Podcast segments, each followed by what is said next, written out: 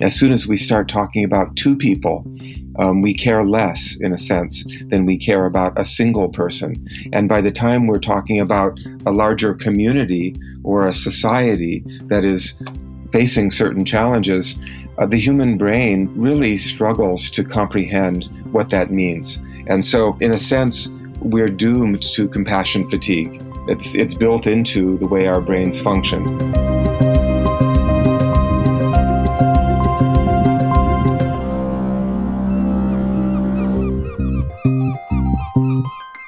Moin Moin, dear listeners.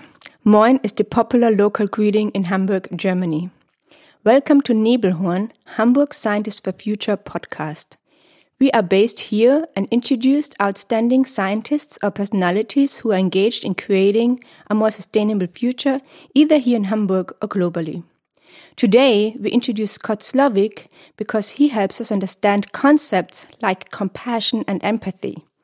In this conversation, we mention Maria Carducci, who was our interview partner in the previous podcast. Maria, who is also based in Hamburg, has created a health app for people in Africa. Today, we discuss why we should have compassion for people who live far away and the very human tendency to not show compassion or empathy beyond a certain distance, be it emotional or physical distance. In addition to this, or in addition to illuminating compassion and related concepts, we look at Scott Slovic's work, his current projects, and why he thinks it's crucial to keep planting intellectual seeds. Scott Slovic is currently University Distinguished Professor of Environmental Humanities at the University of Idaho in Moscow, US but he lives in Eugene, Oregon, and he teaches his courses remotely over Zoom or as brief intensive sessions at the Wilderness Research Station in, in the Idaho Mountains. Scott was the founding president of the Association for the Study of Literature and Environment, known as ASLE, in the early 1990s, and he served a 25 year term as the editor in chief of ASLE's journal ISLE, which stands for Interdisciplinary Studies in Literature and Environment. He did this from 1995 to 2020.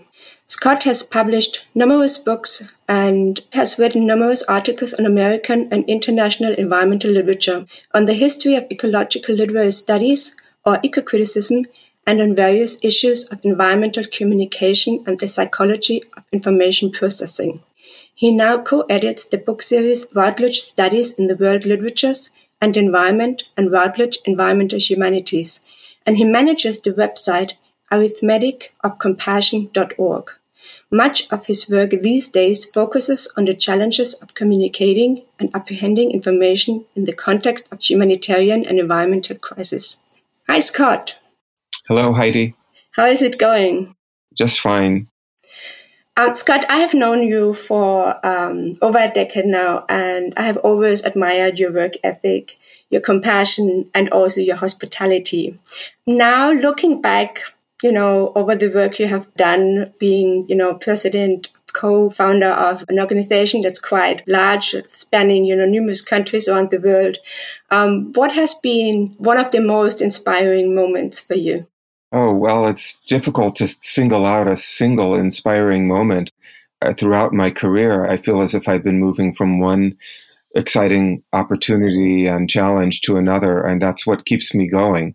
I think, um, having done this work for more than 30 years, I still find myself excited about new projects. So uh, I don't really spend a lot of time looking back at the exciting moments. What I, I devote much more time to is uh, looking ahead to upcoming deadlines and challenges. So um, at the moment, for instance, I'm preparing to do one of my first professional uh, travels since the pandemic started, where I'll go to southern France for 10 days to participate in a nature writing festival with French and American writers. So um, it's moving from one opportunity like this uh, to another that keeps me motivated and inspired.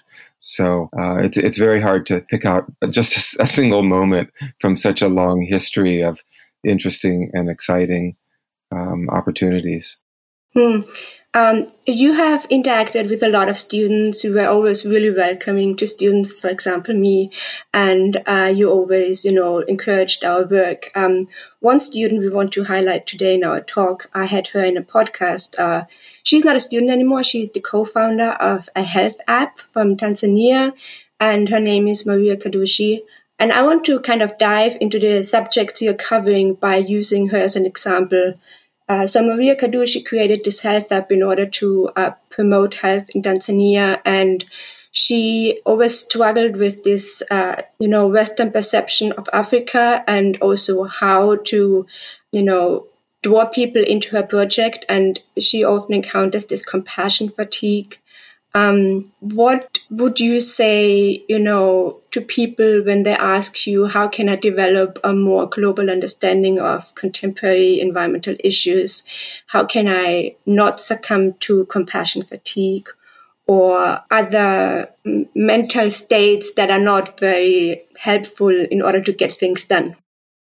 Yeah, well, that's a huge challenge. Uh, the possibility that our empathy may dissipate and not enable us to fully engage with situations that require our attention. Uh, when you mentioned earlier that I'm involved with this website called Arithmetic of Compassion, um, really that website is devoted to illuminating various psychological phenomena, psychological characteristics of the human brain that inhibit our compassion. And these include phenomena such as psychic numbing. That means our ability to focus on small scale and individual phenomena and how quickly, how, how terribly, and even tragically quickly we lose our sense of engagement with phenomena that move beyond the number one. As soon as we start talking about two people, um, we care less, in a sense, than we care about a single person. And by the time we're talking about a larger community or a society that is facing certain challenges, uh, the human brain really struggles to comprehend what that means. And so, in a sense, we're doomed to compassion fatigue. It's, it's built into the way our brains function. This is what we explore in the website, arithmeticofcompassion.org. And my own role in this work is to think about how we might use certain communication strategies in order to present ideas, to tell stories that can somehow cut through the fatigue or the numbing that we're inclined to feel uh, with large scale phenomena. And so, one of their various strategies that are used, and in fact, um, you know, communication experts tend to talk about the need to use multiple strategies in combination with each other, not just a single mode of presenting a situation or providing information, but to give the big picture, the large scale overview, but then to zero in tightly on an individual story in order to bring to life the larger phenomenon and to represent the genuine reality of human experience associated with the phenomenon in question. Um, the danger is when we use only one mode or another, when we only tell the story, the individual story, and we don't back up and offer the bigger perspective and the the more technical information in order to provide context for the story. And lately, I've been thinking about the danger of telling too many stories.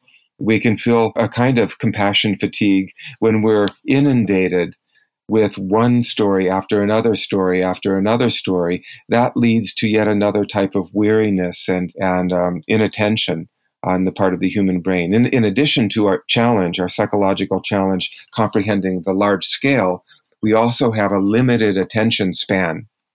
We can only pay attention for a certain amount of time. And this is even those of us who are pretty good at paying attention. We're trained and we have a natural tendency to pay attention. Nonetheless, we're human beings and the human mind works in certain ways. But I was going to say also that to me, simply being aware of our psychological tendencies enables us to push back against some of these tendencies toward insensitivity. Um, and so having a term like compassion fatigue or psychic numbing is valuable in that it enables us to, to see this phenomenon happening in our own minds when it's underway and to say, wait a minute, I need to overcome this. I need to pay more attention. I need to feel empathy when I feel my empathy beginning to wane. Um, and also some similar tendencies that we mention on our website are phenomena such as pseudo inefficacy, the feeling that I need not pay attention to this phenomenon because I can't do anything about it.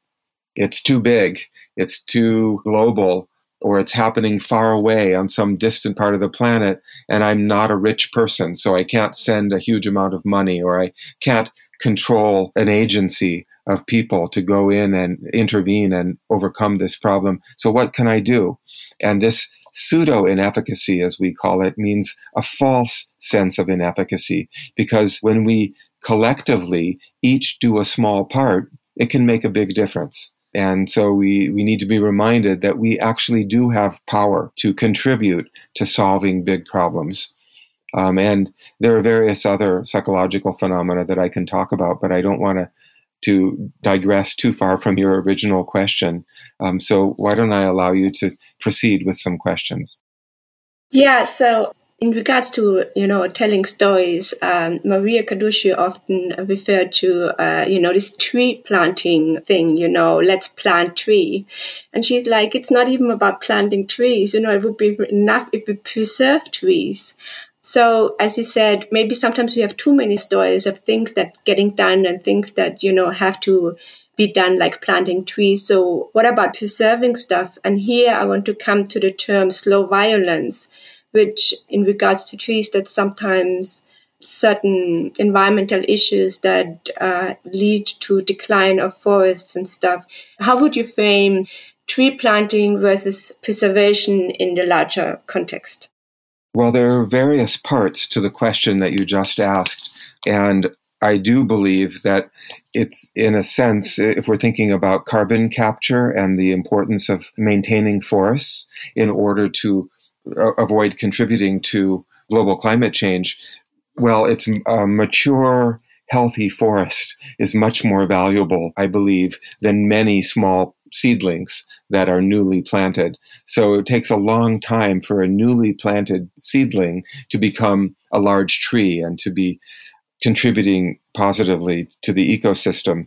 So tree planting is an important thing to do in, in order to compensate for some of the forests that we have cleared, but we shouldn't assume that tree planting alone is necessarily the solution to the problem of overcutting of trees, of deforestation. To me, one of the virtues of an activity such as tree planting is that it feels active. For those people who are involved in tree planting, it gives them a sense of active engagement with a situation that they see as a problem. And we have a tendency when we're told about certain ecological or humanitarian problems in the world to, to, feel passive and powerless. And we don't want to engage at all. But when people give us small things to do, from tree planting to recycling, we at least feel as if we're doing something positive, something that you might call pro social. And that might give us momentum, a sense of agency, uh, which would enable us to do other things in our lives that are positive contributions, not absolute solutions to these large problems, but small positive contributions that can add up when they happen in concert with the activities of other people around the world. So, um, well, you mentioned slow violence earlier, and which of course is the idea that Rob Nixon articulated in his 2011 book, Slow Violence and the Environmentalism of the Poor.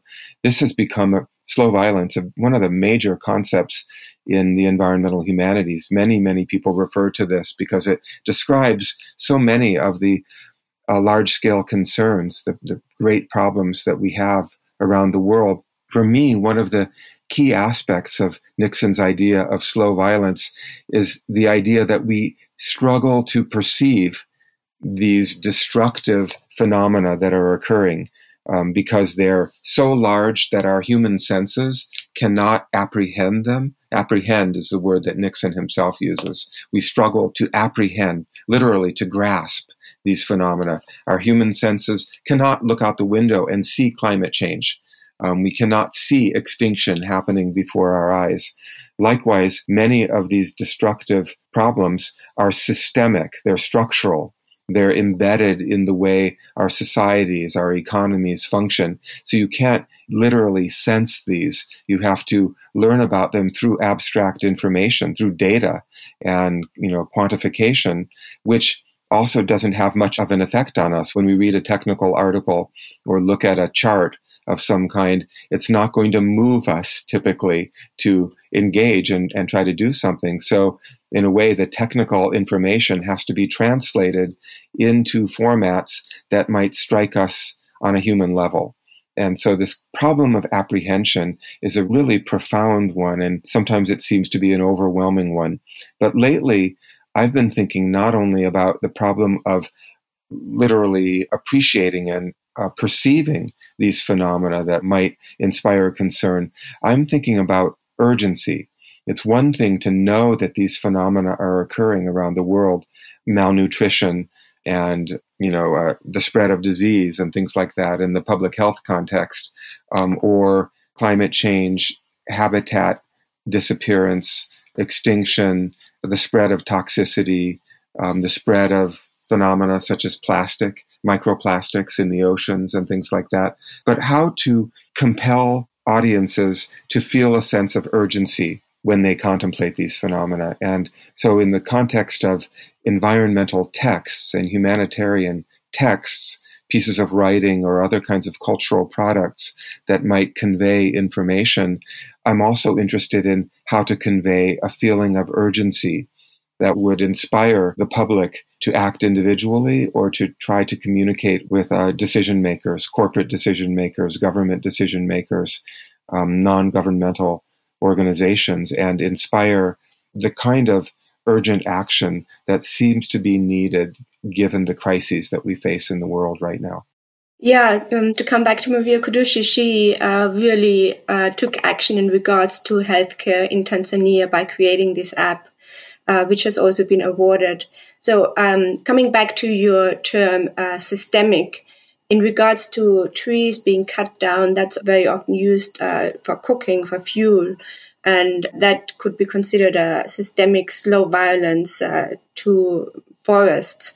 Um, the most challenging aspect here, as you say, is how to communicate those large scale, um, or as Timothy Morton calls it, hyper objects, which go beyond, you know, uh, human understanding in time and uh, space.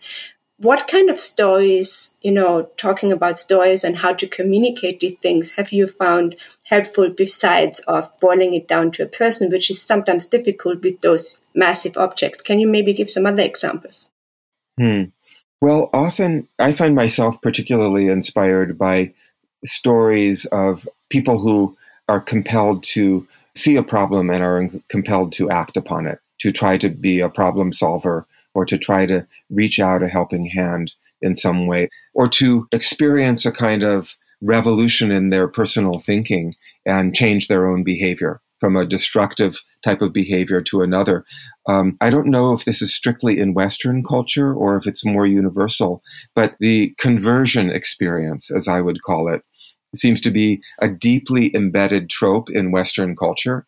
And originally it had a religious context, and conversion narratives were related to religious conversion, such as St. Augustine's Confessions, where he confesses being a sinful person as a young man, and then he has a revelation and inspiration and works toward a more saintly life, and then tells that story in a narrative where basically he changes directions.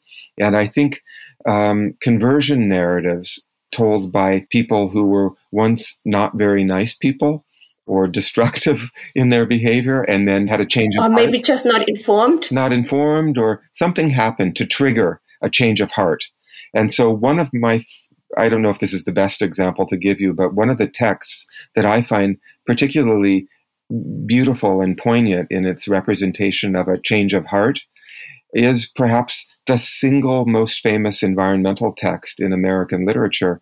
And this is a short essay by Aldo Leopold called Thinking Like a Mountain. It was written in the um, around 1918, 1919, early 20th century when he was a, I believe that's when he was a young forest ranger, natural resources ranger in Arizona and New Mexico. And he happened to encounter a pack of wolves. And at the time, he thought it was his job to shoot any predators he came across. And so he and his partner pulled out their rifles and began shooting these wolves. And then, you know, they hit a few of them and the others ran away. And they, as he tells the story in this short essay, Thinking Like a Mountain, he approached one of the injured wolves just as she was about to die. And as I tell this story, I hear my dog, who's like a wolf, barking in the background. but uh, just as the wolf was dying, Aldo Leopold saw the fierce green fire in her eyes dying. And he ref- describes this very eloquently and poetically, and then talks about how he realized his mistake. He realized at that moment what a problem it was to kill predators because any healthy ecosystem requires predators to be you know, harvesting the deer that are overpopulating and causing erosion and destroying uh, other problems in the environment. So the story of Leopold's conversion from someone who reflexively killed every predator he saw to someone who understood that the goal of a healthy ecosystem requires restraint in human behavior is not only compelling because of the specific messages about predators in healthy ecosystems, to me it's compelling because it shows a profound change of heart that leads to a change of behavior. And to me, that's a model for other kinds of changes of heart that any of us can have about using petroleum fueled vehicles, using plastic bottles, you know, traveling frequently to conferences when we can do virtual meetings and accomplish much of our work in that way. Um, there are so many small aspects of our own lives that we can actually adjust and calibrate to the conditions of the world if we understand the possibility of such conversion. And so, you know, many people may be aware of issues in the world that require attention. They just don't realize that they have the potential in their own lives to make certain behavioral adjustments that will really make a difference. So early in my career, I was interested in awareness. Wrote my first book is called Seeking Awareness in American Nature Writing. And my feeling then was that we needed to raise the level of awareness of what's happening in the world. I actually feel that today in 2022, we have a very high level of awareness. Information is readily available to us. And still, look at all the problems we have in the world. So, awareness is not enough. We need to convey to people a sense of urgency and a sense that we each have the power within us to make certain types of changes, certain types of contributions that, you know, are meaningful in uh, 2020, two books are going to come out one, Nature and Literary Studies, and the other one, the Bloomsbury Handbook to Medical Environmental Humanities. Uh, what are the key messages you want to convey in these books? In I don't know how much you're allowed to talk about this uh, now. Um, yeah, maybe talk about these uh, books and what kind of information people will find in there once they can buy it. Yeah, well, so the Cambridge Critical Concept series has asked a colleague of mine, Peter Remien, and I to do this comprehensive collection on the concept of nature as explored through quote unquote literary studies. Because I, I say quote unquote because it's not only strictly literary texts, poetry and novels and things like that, but other kinds of media expressions, you know, the human experience in relation to nature.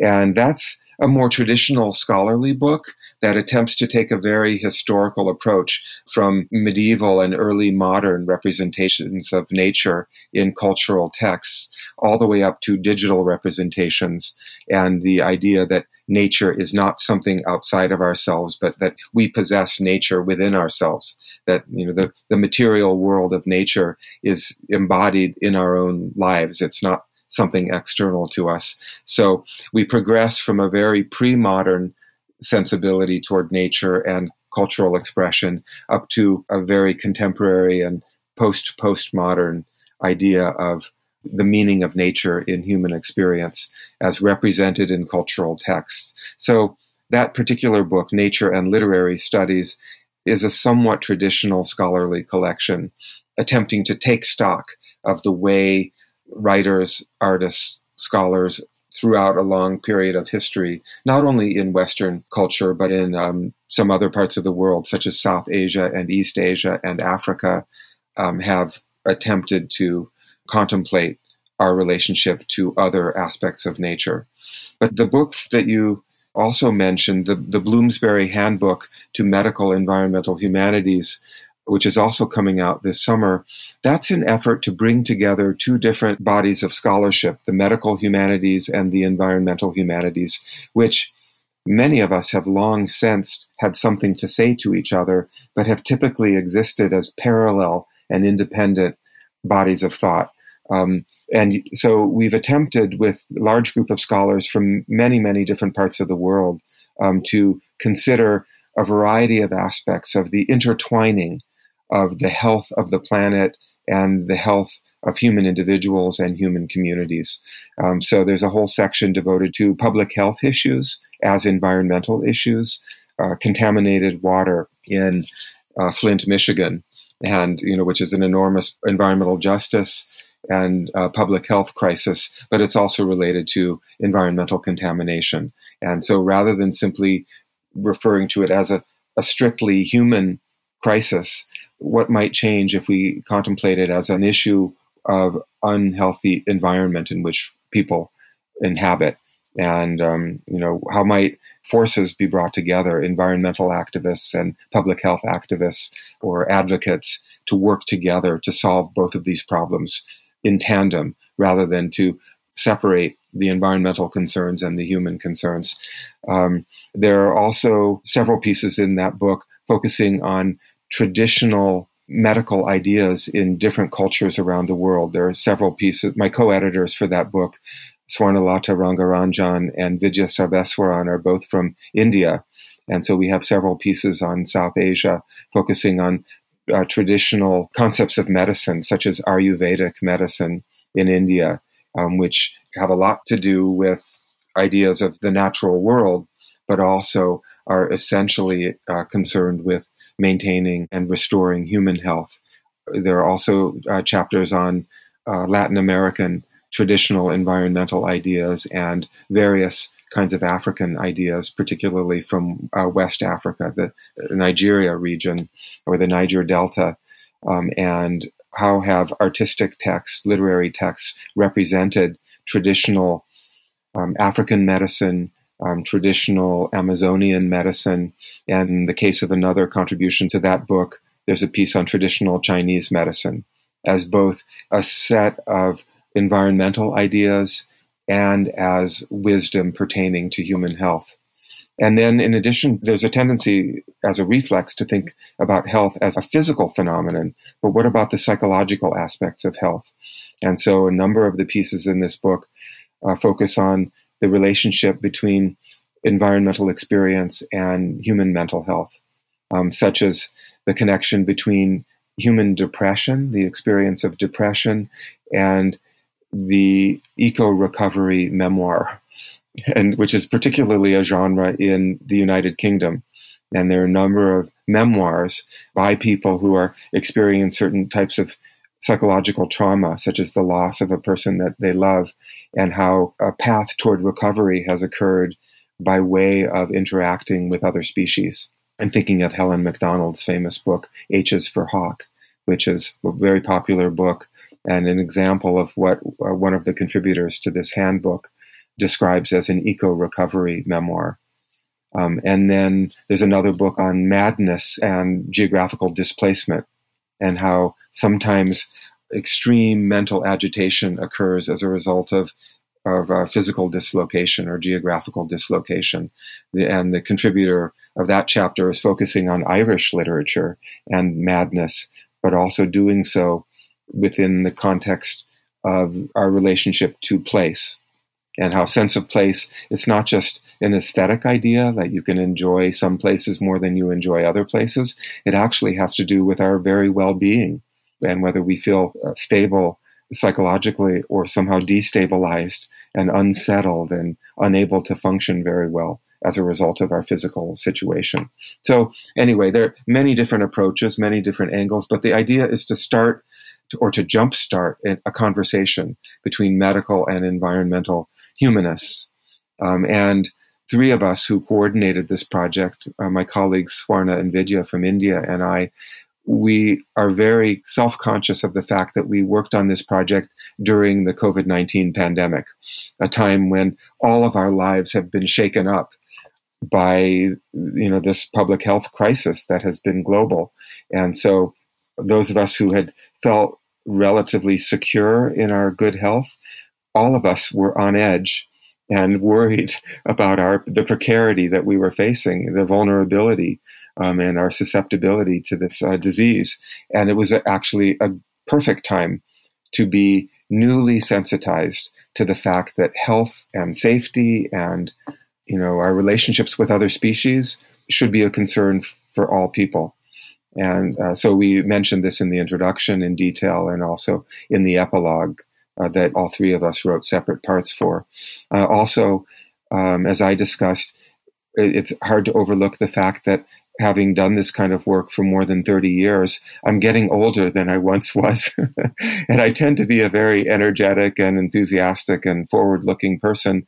But at the time when I was finishing up the manuscript for the Medical Environmental Humanities Handbook, I had a running injury. I'd been running too much and my legs were hurting me, and I became acutely aware of mortality and the fact that I couldn't run in the same way that I could when I was younger.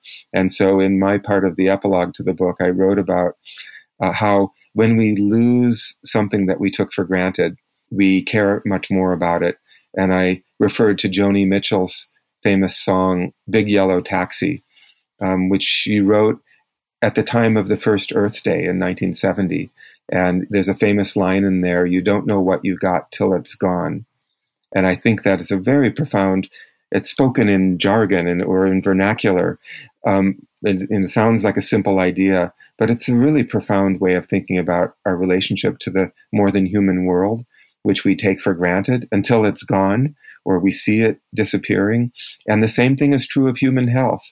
We can take our own good health and that of our fellow citizens for granted until it's gone, until we're living through a pandemic, until we have age related athletic injuries or until we're exposed to some kind of environmental toxin or danger that makes us realize, oh, we shouldn't have taken a safe environment for granted. And so, you know, my hope is that a book like this will inspire my fellow scholars. It's mostly going to be scholars who read it, but maybe other people who become aware of the profound intersection between environmental health and human health to really think about these as being mutually supportive concepts, that you can't have one without the other. If you care about human beings, then it's probably also important to care about the more than human environment. So I noticed that you also was talking about pandemic literature. Is that part uh, of the book? Yes, I would say pandemic literature is part of the the Handbook to Medical Environmental Humanities. There are several chapters focusing on pandemic novels, or there's one on the imagination of viruses. How, what is the meaning of a virus in various cultural texts throughout history? So I was not even aware of the genre of plague literature or pandemic literature till uh, the pandemic started and like so many other people around the world, I began watching pandemic movies and reading. Well, I'd read The Plague when I was many, many years younger, but I never really thought of Albert Camus' The Plague or La Peste as a pandemic novel. But now I recognize it as being part of a much larger group of literary texts um, that are concerned with with um, large scale disease like uh, Mary Shelley's The Last Man, and um, I tend to be a, a, specialist in more contemporary literature. And uh, you know what really struck me? Um, Heart of Redness by Zakes Mda. I have read that a number of times, and I, you know, I've looked at it. And only during the pandemic, I realized it's also about pandemic. um, which even started kind of in the Alps. So um, quite interesting to research that part of the novel, which never ever occurred to me. Yeah, even very familiar literature that may have been interesting to us for other reasons, we look at it through a different lens. Um, when we're living through a pandemic ourselves. Uh, the book that I was trying to think of a moment ago is Geraldine Brooks' novel, Year of Wonders, which came out around 2001. And it's about a 17th century plague in a, a village in rural England. And it's a very beautiful and painful representation of of um, you know the way a community struggles with disease and the way certain individuals are persecuted as witches or as as the perpetrators of the pandemic or of the epidemic and um, one of the things that struck me in in Brooks' novel Year of Wonders is how even during a time of great struggle and distress, there are beautiful moments of understanding or of people coming together to support each other. And so there are these glimmers of epiphany or, you know, literally wonderment, even in the darkest times.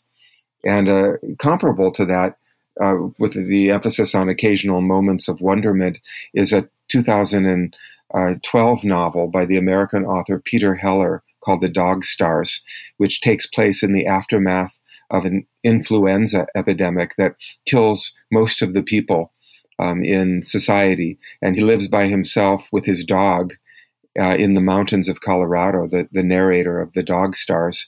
And he is a pilot of a small airplane and he flies above the landscape looking down at the beautiful quiet landscape, which doesn't have many people or vehicles moving around in it.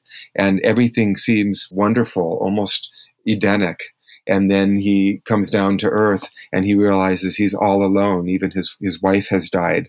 And um, you know so he's isolated. And when occasionally he does encounter other people they're very dangerous to him because they're coming to steal from him to to take whatever resources he has in order to secure their own survival. So the dog stars vacillates between these moments of of beauty and you know a sense of great peacefulness. And a sense of extreme isolation and risk. Uh, so I've been doing some writing about pandemic literature, and uh, I'm actually interested in conducting some empirical studies, working together with social scientists and doing what scholars like me are now calling empirical eco-criticism, to actually collect data on the way audiences respond to environmental texts. I'm interested in using pandemic texts as a way of infecting people with a sense of healthy precarity, if that makes any sense. I'm wondering whether reading about people's sense of extreme vulnerability during pandemics might entice readers or inspire readers to feel an accentuated sense of their own vulnerability that spreads beyond the context of disease so that they can realize, oh, you know, in many ways, all of our lives are somewhat precarious. And it would be good for us to be mindful, to be careful in the way we use natural resources, in the way we, you know, behave in other kinds of contexts, um, in order to protect the environment and uh, human beings. So I'd like to do some work on pandemic literature and the way it might, so to speak, infect us with a sense of healthy precarity. What struck me about this South African novel I just mentioned, uh, Heart of Redness, is uh, how he talks about conspiracy theories, how people come up with all kinds of reasons for why things happen. And while reading that, I've realized, you know, it's just kind of the human condition that some of us develop conspiracy theories in order to, you know, uh, understand or try to understand what's going on. So I found that novel very helpful while, you know, following the news. That's a great example. I would say, you know, there's an article in the uh, Medical Environmental Handbook that I was talking about by my colleague uh, Jiaru Chang, who's Taiwanese, but she teaches at Brooklyn College in New York. And her article is on the concept of the scapegoat in the context of the pandemic. And there's also a, a human tendency whenever there's some kind of social problem to try to look for the cause so as to externalize that cause so rather than taking personal responsibility, uh, you know, we're inclined to say, "Oh, it's that other group of people, such as Chinese people, or it's another species. So, scapegoatism, as she puts it, uh, in the context of the COVID 19 pandemic, was applied to people of Chinese descent and to certain types of animals, the pangolin in particular, and the bat. And one of the reasons for doing this is, is just to push aside the cause and not really deal with it and not realize that there may very well be many other pandemics in the future. So you can't just say it's the fault of the bat or the pangolin or the Chinese. There may be many other types of pandemics to worry about. We need to be aware of the phenomenon of zoonosis and to realize that our relationships with other species have significant consequences for human beings in general, not just to find one limited scapegoat for one particular pandemic. So, talking about future, um, quite a few of our listeners are young people who might, at the moment, uh, might be trying to find out what they should study or in what direction they should go. So, I found, um, you know, you mentioning these books very helpful because some listeners might think, oh, you know, maybe this is the direction I want to study or want to get more information. Um, so, thank you so much for giving us an insight in that. Um, in one interview I found on YouTube, there are so many uh, interviews. So to the listeners, in case you want to find out more about Scott Slovic, uh, there are a lot of very interesting YouTube talks uh, available. And in one of them, you mentioned that you're interested in the human cultural expression more broadly in regards to environmental humanities. I found that a very nice uh, summary of what you're doing. Um, how do you think that students can get a better understanding of the human cultural expression more broadly, what would you advise the next generation, the people who might have to handle other pandemics and other uh, have to handle large scale environmental issues? Um, anything you know you want to conclude this podcast with? I would say, as you contemplate your education, be prepared to be flexible. Be prepared to change direction not just during your initial studies, but throughout your life, throughout your career, be prepared to be nimble and flexible and be open to new ideas.